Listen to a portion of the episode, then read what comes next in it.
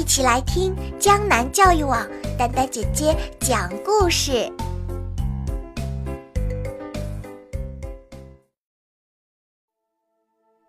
亲爱的小朋友们，你们好！今天丹丹姐姐要为你们讲的故事是《笨鸟渣渣和小女巫》。在一棵大榕树上，住着一只很大很大的鸟。不远处有一棵柳树，柳树的枝头上住着一个小女巫。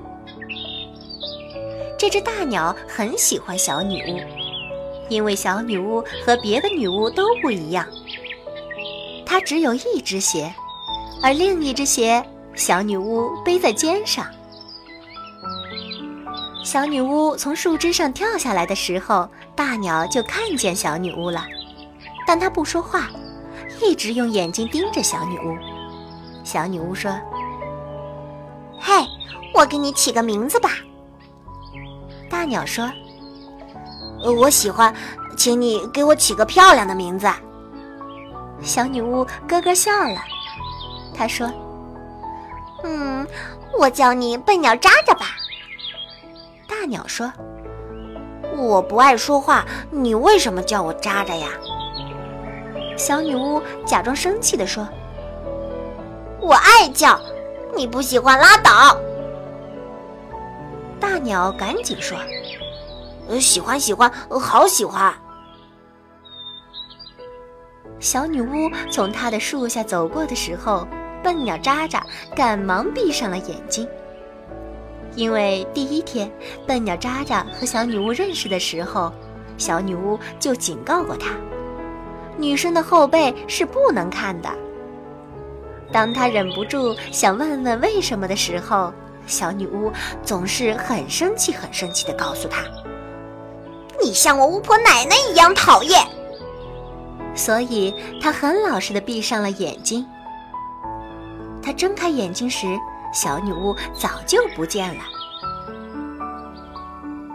有那么一天，小女巫从他树下经过了。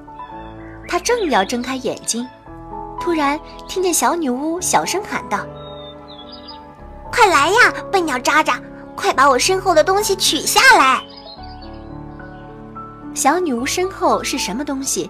笨鸟渣渣是不知道的，但他知道自己是不能睁眼睛的。他急速地飞了过去，绕到了小女巫的身后，他的两只爪子抓了过去。小女巫尖叫一声：“哎呀，你真笨，怎么抓住我的头发了？”笨鸟渣渣慌忙松开小女巫的头发，可没站稳，落在小女巫的双肩上了。小女巫尖叫的更响了：“你抓哪了？哎呀，该死！你抓住我的肩膀，好痛！”笨鸟渣渣正不知道该怎么办，突然。他觉得自己被什么东西打中了，重重的落在地上。哈哈，你敢欺负我孙女，看我收拾你！我以为我孙女没有好习惯呢，原来是你在捣乱！你竟敢欺负我孙女！巫婆奶奶不知什么时候到的，笨鸟渣渣知道是巫婆奶奶的一扫帚把他打下来了。小女巫突然尖叫着哭了，啊！笨鸟渣渣欺负我，把我的鞋子放在我的背后了。天哪！小女巫的另一只鞋子在肩膀上。笨鸟渣渣还想说点什么，巫婆奶奶又给了他几扫帚。笨鸟渣渣的脸上出现了好几道血痕。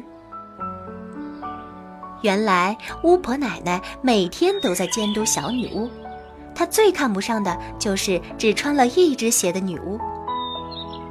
巫婆奶奶帮助小女巫穿好鞋，怒气冲冲地走了。第二天，小女巫笑嘻嘻地对笨鸟渣渣说：“你真不错，今天奖励你一下。”说着。小女巫飞快地转过了身子。笨鸟渣渣赶紧闭上了眼睛。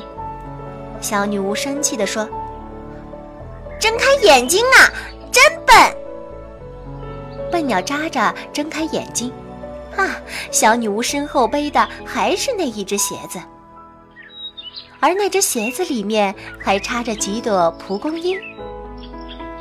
小女巫念了几句咒语，一朵蒲公英就从鞋子里面飞了出来，徐徐地向笨鸟渣渣飞来。